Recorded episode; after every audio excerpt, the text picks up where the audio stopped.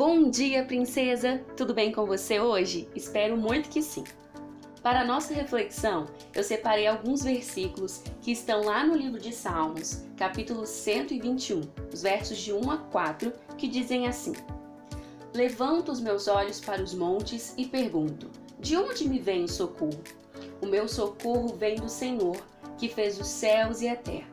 Ele não permitirá que você tropece o seu protetor se manterá alerta.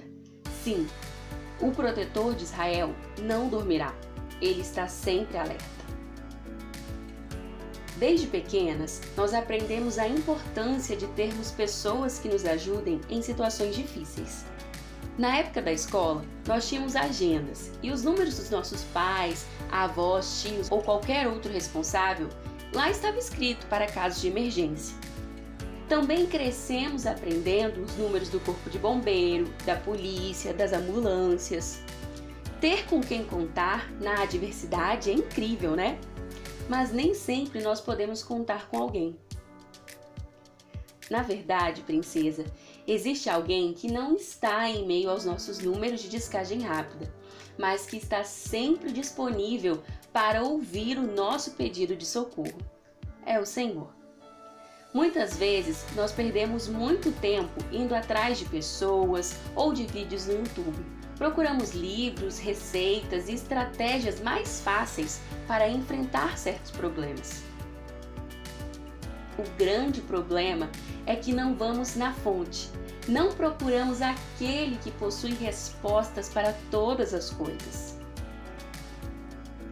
Assim como o salmista, nós precisamos aprender a erguer os nossos olhos para os montes e a clamar pelo socorro daquele que criou os céus e a terra. Meditando nesses versículos do Salmo 121, dá um conforto tão grande o verso 4, não? É tão lindo imaginar a mão do Senhor segurando a nossa e nos impedindo de cair.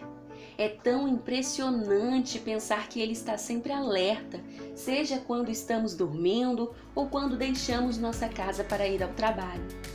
Todavia, mais do que nos deslumbrarmos com essas imagens, precisamos crer que o Senhor age assim, de fato. A quem você pedirá socorro nos dias difíceis? A quem eu pedirei socorro?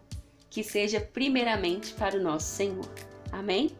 Ah, princesa, antes de ir embora, eu gostaria de te pedir para escutar a canção Novo do Leonardo Gonçalves. Mesmo que você já a conheça, que já a tenha escutado, escute ela hoje de novo.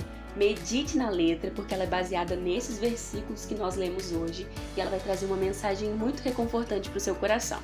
E lembre-se, assim como nós vimos na semana passada que o Senhor era presente com o povo no deserto durante a travessia em direção à terra prometida, em que ele estava presente sobre a tenda sagrada através de uma nuvem, que durante o dia era nuvem, durante a noite era uma coluna de fogo, esse mesmo Deus atua na sua vida, na minha vida.